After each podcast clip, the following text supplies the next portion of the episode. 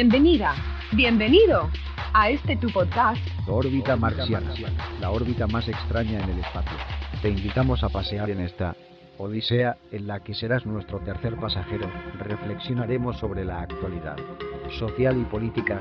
Estaremos en órbita luego de un viaje interestelar. Despegamos.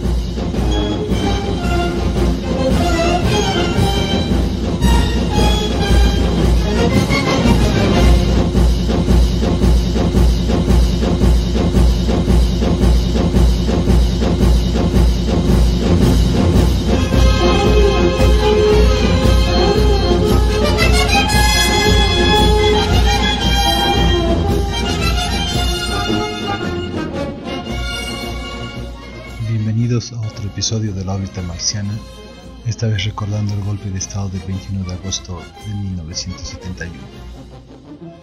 Recuerda que nos encuentras en las mejores plataformas de escucha de podcast, Spotify, Apple Podcasts, Google Podcasts y otras.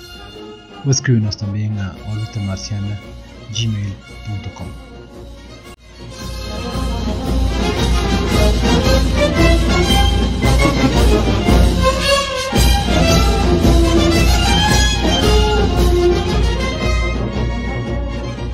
21 de agosto de 1971, es decir, 50 años atrás, las gloriosas Fuerzas Armadas de Bolivia, bajo el mando de un coronel, dieron un día de gloria para el país.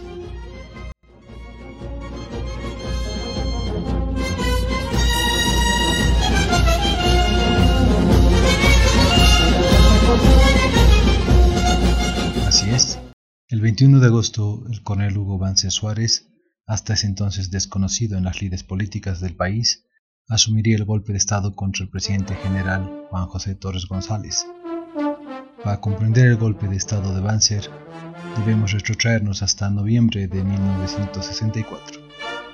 El 4 de noviembre de ese año, René Barrientos Ortuño, vicepresidente del Dr. Víctor Paz Estensoro, propició un golpe de Estado contra el gobierno elegido democrática y constitucionalmente en las urnas. Con este hecho se cerrarían los años de la Revolución Nacional, propiciada por el movimiento nacionalista revolucionario, y se daría inicio a una seguidilla de gobiernos militares, algunos con tendencia nacionalista como el de Torres y otros simplemente esbirros del imperialismo norteamericano que empezaba a aplicar la doctrina de seguridad nacional en Sudamérica.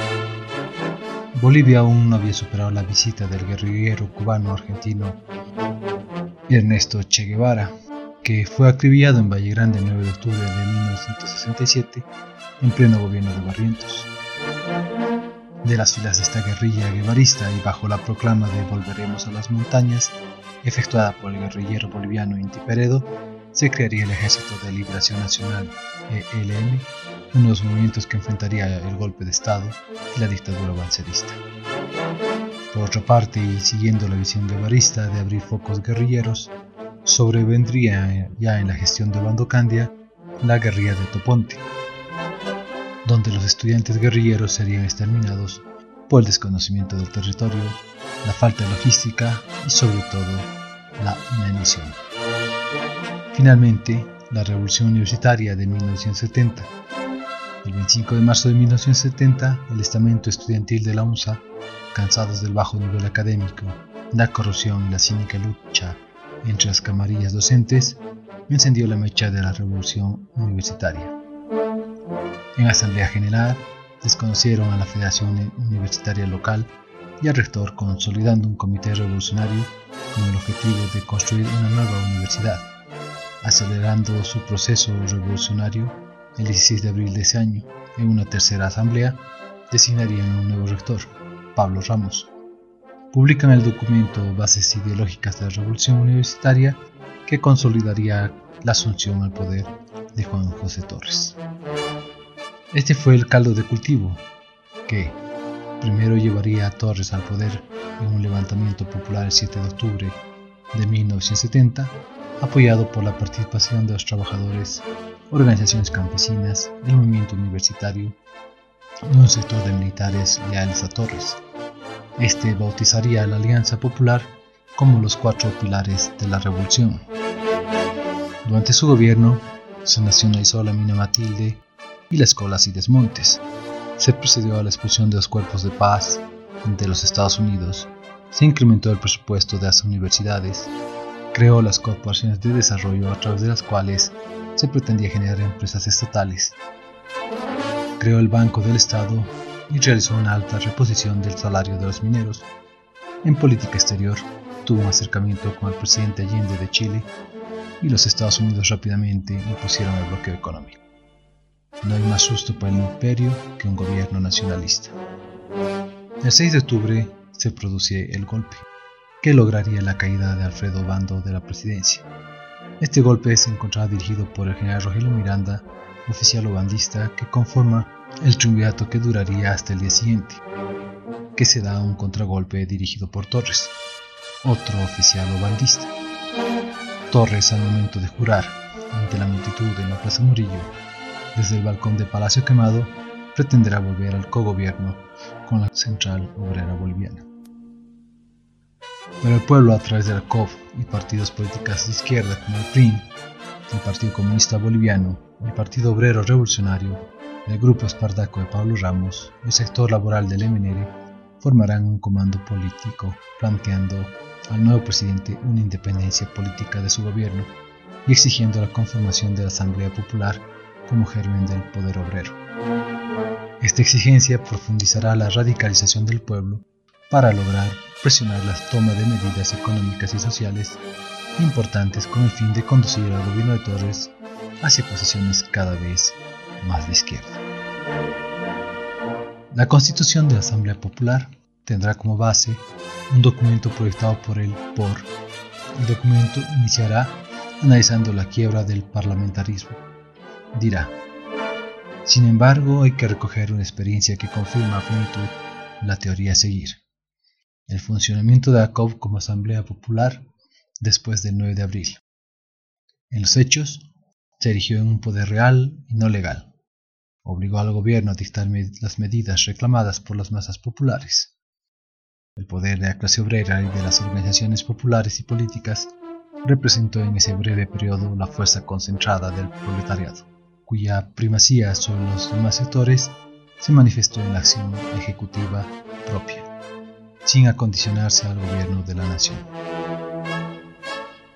La Asamblea Popular no puede ser una variante del Parlamento burgués, tanto por su contenido como por sus funciones. El error fundamental consistiría en confundir la Asamblea Popular con una de las modalidades del legislativo tradicional.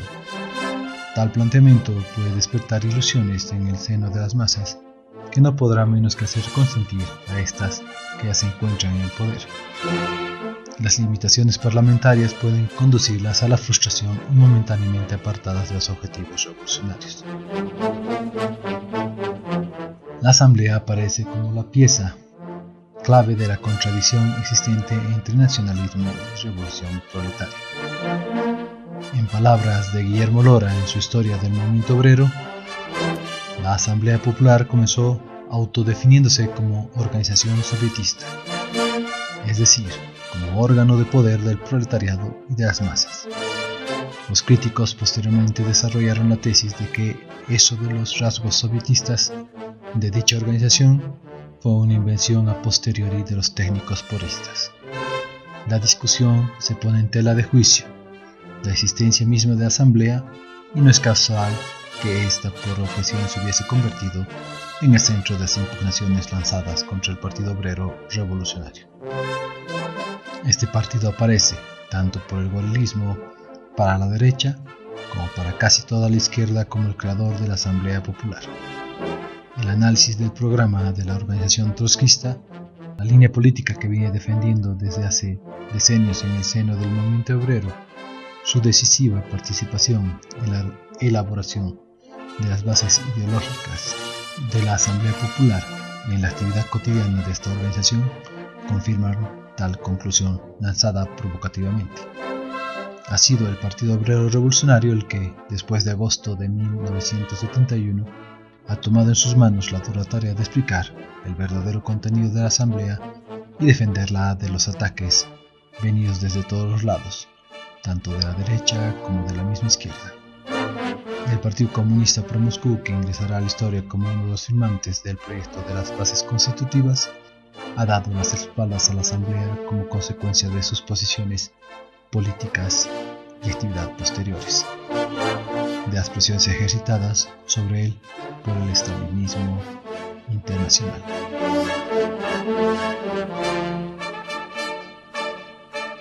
En enero de 1971 haría su aparición un nuevo personaje en las lides políticas del país. Hugo Vance Suárez, que por ese momento era jefe del colegio militar, hizo un ensayo de golpe contra el gobierno de Torres. Su intentona no tuvo éxito y tuvo que salir al exilio. Este amago de golpe no fue considerado importante por la izquierda ni por los hombres que apoyaban a Torres.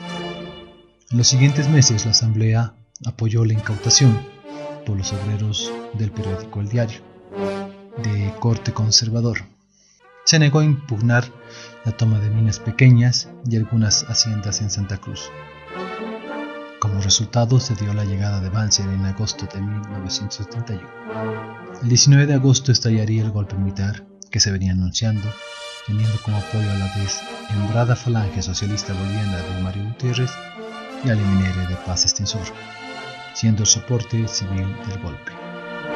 Los golpistas enarbolaban la bandera de un furioso anticomunismo que debe entenderse como la lucha contra la decisión de las organizaciones de masas y revolucionarias para implantar en el país un régimen socialista y un gobierno propio de obreros y campesinos, contra el fortalecimiento de la Asamblea Popular, como órgano de poder de las masas y del proletariado, y cauce de movilización que objetiviza la consigna de gobierno obrero campesino, contra el peligro que significaría para el Estado la participación obrera mayoritaria en Comibol y la universidad única bajo la dirección hegemónica del proletariado. Así relata Guillermo Lora el golpe en su texto Bolivia de la Asamblea Popular al golpe del 21 de agosto. A las 11 de la noche del día 20 se reunió el Comando Político, organismo de la Asamblea Popular, encargado de tomar en sus manos la dirección del movimiento de masas entre uno y otro periodo de sesiones de aquella, y determinó convocar a todos los explotados a ganar las calles para combatir activamente a la conspiración gorila. El comando militar fue empleado con representantes de los partidos políticos pertenecientes a la Asamblea. El viernes 20 por la tarde se efectuó la multitudinaria manifestación antifascista y antiimperialista. Los trabajadores respondieron positivamente al llamado que les hiciera el comando político y la COP. La marcha duró aproximadamente cuatro horas. Originalmente se había acordado realizar la concentración frente al local de la Asamblea Popular, ex Palacio Legislativo. Sin embargo, por el espíritu conciliador de Lechín, el Palacio de Gobierno sirvió de testera al acto. Los oradores estuvieron muy por debajo del espíritu, que animaba a los manifestantes y ninguno señaló con claridad los objetivos por los cuales se debía luchar y morir. Torres y Lechín fueron abucheados con frecuencia y este último, hablando bajo el látigo de sus adversarios, buscó parecer radicalizado con la consigna de expropiar las empresas de los conspiradores fascistas. Torres nuevamente dio muestras de su seguidismo servil ante las masas movilizadas. Los manifestantes gritaban, JJ, dale duro, y el presidente respondía como un chiquilín, les daré duro. La manifestación, entre risas y rechiflas, volvió a demostrar que Lechín era una figura totalmente envejecida y superada. Último ahora, el 23 de agosto, escribió. Lechín habló entre rechiflas y voces de definición política. Este veterano dominador de multitudes con su oratoria revolucionarista, esta vez fue incapaz de imponer su dominio. Dijo tal vez conceptos diferentes a los que esperaba hacerlo, alcanzando a pedir la unidad de todas las fuerzas de izquierda, ya que se apoderen de las propiedades y empresas de quienes se hubieran alistado en la conspiración Aquí aparece como un achacoso verso. La marcha antifascista tuvo un rostro sonriente, explicable si se tiene en cuenta que todos, hombres de la calle y gobierno, estaban seguros que sus descomunales dimensiones habían ya aplastado la conspiración fascista. Algunas horas más tarde se verá con clara nitidez que la rebelión militar solo podrá ser aplastada empuñando el fusil.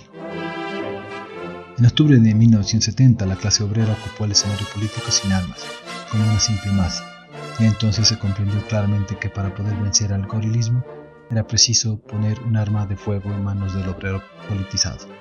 En ese entonces era idea generalizada, compartida hasta por nosotros marxistas, que las armas serían cedidas por el equipo militar gobernante, por considerar que solo apoyándose en las masas y dotándoles de una adecuada capacidad de fuego, podría, por lo menos, neutralizar a la derecha gorila. La conclusión resultó completamente equivocada. No se tuvo en cuenta que Torres consideraba preferible pactar con sus compañeros generales capitular ante ellos antes de armar a las masas que dieron pruebas evidentes de que se encaminaba al socialismo y cuya movilización ponía en serio riesgo al ejército como institución. El rumbo tomado por los acontecimientos iniciados a fines de 1970, la incapacidad demostrada por la dirección castrense de ganarse la confianza de sus explotados, de purgar del seno las Fuerzas Armadas a la extrema derecha y de encontrar una salida de izquierda al impasse político, obligó a ciertas cepas reducidas de jóvenes oficiales, clases y suboficiales a evolucionar, hasta llegar a la conclusión de que si fuera necesario para la victoria socialista, no habría por qué oponerse a la destrucción del ejército. Una proclama anónima de clases y suboficiales llevó a la confusión y no pocos creyeron que el ejército estaba totalmente escisionado entre clases y oficiales, y que la tropa desobedecería toda orden dada para disparar contra el pueblo. Ya se sabe que las cosas ocurrieron de otra manera. La proclama, nacida en la aviación de la paz, tuvo poca repercusión en el resto del ejército. El gobierno, tuviese o no algo que ver con este hecho, se dio modos para sacar ventaja de la proclama y alentó las reclamaciones de orden económico de estratos inferiores de las Fuerzas Armadas. Con todo, el ascenso y radicalización de las masas impactaba cada día más y más en el seno del ejército probablemente en mayor medida en las clases suboficiales que en los jóvenes militares, iniciándose así su desintegración común a todas las instituciones y al mismo orden establecido. El crecimiento de la hora revolucionaria socava la base de sustentación de las Fuerzas Armadas. Los soldados son en su mayor parte obreros, campesinos y elementos de la clase media con experiencia sindical y política, y concluye desmoronándolas más que venciéndolas en batalla formal. Los soldados huyen o no obedecen a sus superiores que tienen que cuidarse de los que combaten en las calles y de sus subordinados. Entonces el pueblo tiene a su alcance a su arsenal natural. Es todo lo que ya ocurrió el 9 de abril de 1952. El 20 por la noche el comando político centró casi toda su discusión en el problema del armamento. Hasta entonces el presidente Torres y sus ministros habían ofrecido, una y otra vez, que entregarían armas al pueblo, promesa que despertó ilusiones desmedidas en varios sectores obreros, comprendiendo que la conspiración fascista avanzaba por todo el país y la amenaza de su victoria se tornaba cada vez más seria. Se acordó enviar una última comisión. Lechín, Mercado, Lora, López, Reyes y Eid al Palacio de Gobierno para hacer saber al presidente que si no cumplía su promesa de entregar armas, la Asamblea Popular seguiría su propio camino. Torres, para justificar su negativa, dijo que si él desarmaba a los soldados para entregar los fusiles a los obreros, los oficiales responderían rebelándose. No sabríamos decir si en algún momento el presidente pensó seriamente en entregar armas a los trabajadores. Más parece que utilizó como chantaje contra oponentes de izquierda y de derecha pero lo evidente es que se encontraba fuertemente presionado por los militares, para no hacerlo. Circuló insistentemente el rumor en sentido de que la jerarquía castrense combinó Torres a no entregar armas bajo alternativa de rebelión. El resultado de la entrevista molestó en extremo a los asistentes de la Asamblea Popular. Fue en esta ocasión que Torres hizo conocer su plan de retoma de Oruro, operación que según él estaría consumada a 6 de la mañana del 21 pidió ayuda para enviar emisarios clandestinos que tomasen contacto con los trabajadores. A la sazón concentrados en San José y cercados por efectivos militares. A la maniobra se le bautizó con el nombre de Cien Pies Aguilita Voladora. Los delegados izquierdistas de Oruro, entre ellos Emilio Pérez, quedaron satisfechos por esta solución en un estado de cosas que ellos lo consideraban sumamente delicado. Al promediar las deliberaciones del comando político, se hicieron presentes dos poristas que representaban a los mineros del siglo XX y Guanún, no poder vencer a los rangers que custodiaban Oruro, permanecían acantonados en las proximidades de Vinto. Estos trabajadores no tenían más que dinamitas, y aunque lo sensato habría sido que se replieguen a sus bases en espera de armas, pues existían lejanas posibilidades de conseguirlas, permanecieron en sus precarias posiciones en espera de la llegada de las tropas leales. Más tarde se supo que los regimientos enviados por Torres para rescatar el punto estratégico del altiplano prontamente se sumaron a los rebeldes. Debido a que las masas se encontraban desarmadas, las verdaderas batallas se libraban no en las calles, sino entre los mandos militares que utilizaban los regimientos de soldados como fichas de ajedrez. Pese a que los regimientos encargados de recapturar a Oruro habían defeccionado, la radio estatal Yiman siguió enviando mensajes cifrados a aquella ciudad en sentido de que la operación Cien Pies Aguilita Voladora iba a consumarse al anochecer. Esta mentira criminal dicha en clave para que los trabajadores creyesen determinó que estos asaltasen la ciudad y fuesen virtualmente masacrados por las tropas del ejército. Los que al mediodía marchaban al estadio estaban seguros de que iban allí a organizarse para dar fin a la operación dirigida desde el Palacio de Gobierno. La verdad es que el regimiento de San Jorge no se movió. A las 18 o 19 horas, el ministro del Interior pidió que la gente armada marchase hasta el Parque Triangular, ubicado a 200 metros del cuartel general. La sugerencia fue desestimada, porque habría importado llevarla al matadero. Según Gallardo, se trataba de, aumentar la presión sobre el gran cuartel. Desde la Icacota se hostigó sin cesar a la gente apostada en las proximidades del estadio y resultó mucho más la relación de los francotiradores ubicados en los edificios de la zona, políticamente identificados con los conspiradores de derecha. Muchos muertos y heridos cayeron víctimas de ese fuego combinado. Obreros y estudiantes se fijaron como objetivo capturar la Icacota. Cuando la operación se realizaba exitosamente, se pidió a la gente bajar del cerro porque, se dijo, en aviones para atacar a los facciosos. La verdad era que desde las horas 17.35 la Fuerza Aérea que a las 15.30 había retirado su apoyo al gobierno y lanzado un ultimátum al mayor Sánchez para que deponga las armas, pasó sobre la zona convulsionada para atacar a colorados y a los civiles.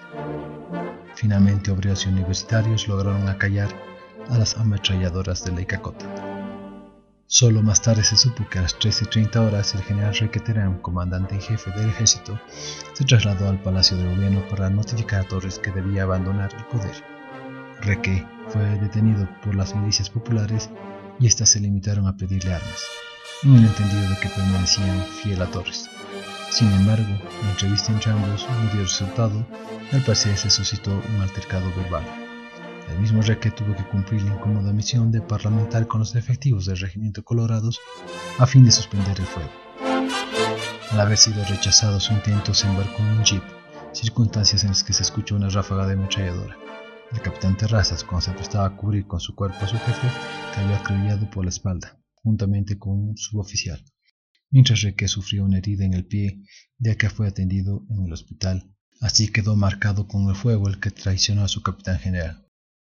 Hombres y mujeres dispuestos a aplastar al fascismo se apostaron en las zonas marginales, Alto San Pedro, Villa Victoria, Agua de la Vida y el Calvario, y lanzaban cargas de dinamita, a mediodía estaban de retorno al Paz los regimientos andino y motorizado de Viacha, después de haber defeccionado en las invasiones de Oruro. A las 16.30 horas, jóvenes y mineros corrieron al Ministerio de Defensa en busca de armas. Alguien tuvo la ocurrencia de decirles que allí les darían fusiles y fueron recibidos a bala. Resultado, más muertos y heridos. A las 20.45 horas, el general Torres abandona el palacio, el mismo que hasta las 19 horas no se cansaba de convocar al pueblo para que siguiese combatiendo con firmeza. La prensa del día 24 confirmó que el expresidente, que no se tomó la molestia de renunciar, estaba asilado en la Embajada de Perú y, según el ministro de Relaciones Exteriores, varios de sus parciales, entre ellos el mayor Sánchez.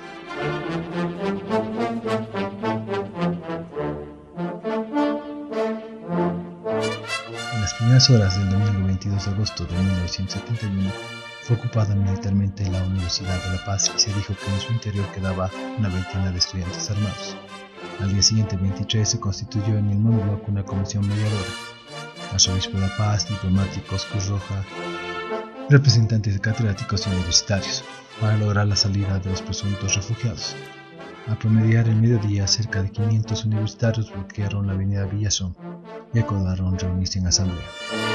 Muchos estaban sentados frente a los tanques para impedir el retorno de las tropas a la universidad. El ejército condenó al tumulto a disolverse de inmediato. Se dice que a esta altura se escuchó un disparo proveniente de algunos de los pisos superiores. Los aviones, los tanques y los soldados disolvieron a bala a los asambleístas, habiendo muerto siete personas y quedando heridas más de 27. Los estudiantes sostienen que fueron fusilados cuatro de sus compañeros y apresados otros. Con todo se pudo aprobar el siguiente pronunciamiento y que demuestra que la, que la universidad era ya una fuerte trinchera de resistencia al nuevo gobierno. La Asamblea Docente Estudiantil de la Universidad Mayor de San Andrés, reunida el día 23 de agosto de 1971, resuelve 1. Declarar que la autonomía universitaria constituye un principio básico de la vida institucional boliviana, sobre el que no se puede transigir. 2. La autonomía universitaria lograda a través de un acto democrático director en el referéndum de 1932 y plasmada en la Constitución Política de Estado es violada cuando el cambio de autoridades políticas del país determina el desconocimiento de las autoridades universitarias y cuando Fuerzas Armadas irrumpen en los predios y edificios universitarios. 3. La UNSA será intransigente en la defensa de la autonomía universitaria. 4.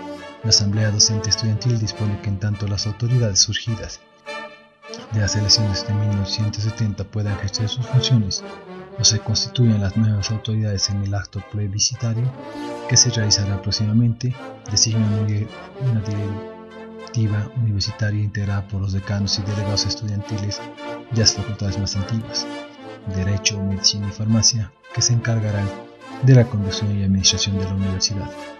5. Solicitar del Gobierno de la República el inmediato retiro de toda tropa y policía de los edificios y predios universitarios. 6. Demandar garantías y libertad para los docentes y estudiantes perseguidos y detenidos. 7. Ratificar su adhesión plena a los postulados de la Revolución de 1970. 8. Declarar duelo universitario por los docentes y universitarios muertos en los últimos acontecimientos. En esta jornada fueron apresados más de 200 estudiantes. Desde antes del mediodía fueron congregándose grupos de ciudadanos convocados por la emisora del Estado para brindar su apoyo al gobierno establecido por el Frente Popular Nacionalista. Esta información demuestra que los bolívares buscaban el apoyo popular. La tragedia cedía su lugar a la farsa. Grupos de movimentistas que habían sentado su cuartel general en la calle Colón, frente al cine Tesla, recorrían motorizados las calles de la ciudad, haciendo propaganda para que todos se sumasen a la concentración. Otro tanto, aunque demostrando menor actividad, realizaban los falangistas que asaltaron la Confederación de Estudiantes de Secundaria para poder instalar su, su secretaría. La multitud concentrada en la Plaza Murillo no fue pequeña, pero estuvieron ausentes del todo universitarios y obreros. Comenzaron a agruparse alrededor de la de falange capaz de la clase media formadas por pequeños comerciantes y propietarios, empleados públicos, desocupados, empresarios, todos deseosos de que se establezca un régimen de estabilidad institucional, social y de garantías para ellos y que les proporcione oportunidades para mejorar económicamente. Las consignas que comenzaron a agitarse tendían a satisfacer, por lo menos verbalmente, estas exigencias. Fin a la anarquía y al abuso. Avancer del orden, trabajo y disciplina. Respeto a la propiedad privada destierro del comunismo y de la violencia y su reemplazo por la ley. El coronel Hugo Banzer, con toda sinceridad, aunque en castellano imperfecto y titubeante, definió nítidamente su filiación política. Seguiré los pasos de Bush, Villarroel y Barrientos, dijo. En tono desafiante hizo saber que seguía siendo el gorila que se levantó en armas junto al general Miranda y su más caro sueño era continuar la política fascista de Barrientos ya no fue tan claro, demostrando más bien la tremenda confusión de que expresa su cerebro cuando proclamó un nacionalismo tan puro, dentro del cual ya no sería posible hablar de derecha ni de izquierda. Banzer era ya a la derecha con referencia al gobierno de Torres, aunque ambos hablaron de nacionalismo. Las actuaciones del movimentista Lima Peláez y del falangista Mario Gutiérrez fueron mucho más deslucidas. Para todos era evidente que se trataba de dos oportunistas. Sus discursos fueron frecuentemente interrumpidos por rechiflas, y algunas horas antes, cuando intentaban ingresar al palacio, se los llenó de insultos, y sobre ellos se arrojaron naranjas podridas, mientras en lo alto peroraban los líderes. En la plaza cambiaban puñetazos los militantes de los dos partidos hermanados en sucio contubernio. Seguramente por miedo a que estallase en pedazos la frágil alianza, se designaron como ministros algunos técnicos apartidistas. Se trataba de elementos ultraconservadores políticamente hablando, a fin de que actuasen como amortiguadores en las luchas internas dentro del gobierno. Dadas estas condiciones, el ejército continuó siendo la fuerza decisiva. El basamiento partidista del régimen nació totalmente resquebrajado. A los siete años de su derrocamiento, retornó Víctor Paz al país en circunstancias aparentemente sorprendentes. Derrocado por Valeriano Obando por no haber podido embridar a las masas obreras levantiscas, extraído por los propios barrientistas, para pregonar todo lo contrario de lo que hizo y dijo desde el poder. No en vano remarcó, en tono emotivo, retornaba a la patria para ya no cometer los errores del pasado. ¿Cuáles podían ser esos errores? sus deslices izquierdistas, sus veleidades obreristas que le arrastraron a, a lo que ahora llama caos y anarquía. Retornó formando alianza que la desea férrea y eterna, nada menos que con el falangismo, que con la expresión de los intereses vulnerados del gamonalismo de la gran minería y de los industriales luchó encanizadamente contra las desviaciones comunistas de la minería. La alianza entre falangistas y movimentistas obliga a preguntar ¿Cuál de ellos se ha desplazado a las posiciones del otro? Las posiciones asumidas por Gutiérrez en los últimos años, la lucha intransigente contra la izquierda aparecida en su propio partido, la conspiración sin tregua al lado del bolívismo demuestran que Falange sigue siendo la expresión política de la reacción. Es el MNR el que se ha desplazado hacia las posiciones falangistas. Paz retornó al país como una de las cartas más seguras del Departamento de Estado de los Estados Unidos y es este hecho el que le obligó a aproximarse y a pactar barrentistas y falangistas. Paz es ahora un conspicuo exponente de la contrarrevolución. Tiene como caballito de batalla el nacionalismo revolucionario, totalmente superado por el desarrollo de los acontecimientos bolivianos, por la radicalización de las masas y por la evolución de la conciencia de, de clase del proletariado. Este nacionalismo que en 1952 podía aparecer como revolucionario y despertar muchas ilusiones en las masas se presenta ahora como inconfundiblemente reaccionario. Paz tiene plena conciencia que las masas están convencidas de que ha traicionado su vieja prédica.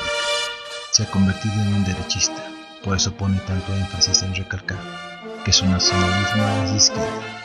Seguramente el jefe, el jefe movimentista soñaba con volver a la presidencia en próximas elecciones, y tal vez este problema fue materia del frente golpista. Sin embargo, Banzer dijo desde el primer día que sería prematuro hablar de elecciones. También expresó que no tiene plazo fijado para permanecer en el poder por el momento, ya que primero debo atender mis obligaciones con el pueblo como gobernante. Al mismo tiempo dijo, no existía ningún pronunciamiento de la guarnición paseña exigiendo elecciones para mayo de 1972, aunque hay pruebas evidentes de ser cierto el acuerdo adoptado por medio millar de oficiales del ejército en ese sentido. Se repitió lo ya ocurrido en diciembre de 1964. Los políticos profesionales estaban seguros que los generales victoriosos les entregarían el poder fácilmente. Ya sabemos que las cosas ocurrieron y ocurrirán de otra manera. Gutiérrez y sus amigos movimentistas hablaron de pacificar el país y de que cesen las persecuciones. Inmediatamente los militares, verdaderos amos de la situación, anunciaron la destrucción de todos los izquierdistas. Así quedó planteada la batalla entre la revolución y la contrarrevolución. En Santa Cruz fue dictado el decreto que creaba el triunvirato militar que debía sustituir al presidente Torres. Jaime Florentino Mendieta Hugo Vance Suárez y Andrés Selich, que, sin embargo, no tuvo vida más que en el papel. El 22 de agosto de 1971 juró ante sí mismo el nuevo presidente Hugo Banzer Suárez y seguidamente los ministros recolectados entre la militancia de la y de Falange, que juntamente con el gorilismo habían formado el llamado Frente Popular Nacionalista. Muy pocos han parado en que solo uno de los triunveros ha llegado hasta el Palacio Quemado. Los otros fueron destinados a puestos secundarios. Entre ellos no solo había intereses personales encontrados, por encima del principio de que el soldado debe limitarse a obedecer las órdenes de sus superiores jerárquicos, sino también diferencias de matiz sobre la política fascista a seguir.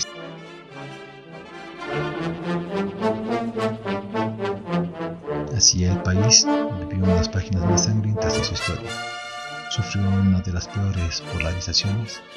Así se sentarían las bases para las dictaduras latinoamericanas y el plan Condor de intercambio y asesinato de presos y perseguidos políticos del continente. Recuerda que nos encuentras en las mejores plataformas de escucha de podcast, Spotify, Apple Podcasts, Google Podcasts y otras. O escríbenos también a orbitamarciana.gmail.com.